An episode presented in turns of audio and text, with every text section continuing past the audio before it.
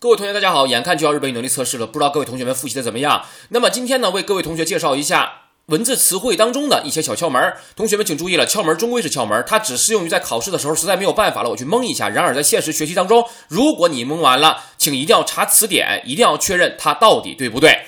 那么考试一个单词拿过来，这个汉字词的音读我实在不知道是什么了。那么请注意，在汉语拼音当中，如果是以 n 结尾的，在日语当中一般都发播音。比如说森林读作心林，那么以 ng 结尾、以 ou 结尾、以 ao 结尾的话呢，都读长音。比如东京读作 Tokyo，优变读作 u 兵，少年读作 shonen。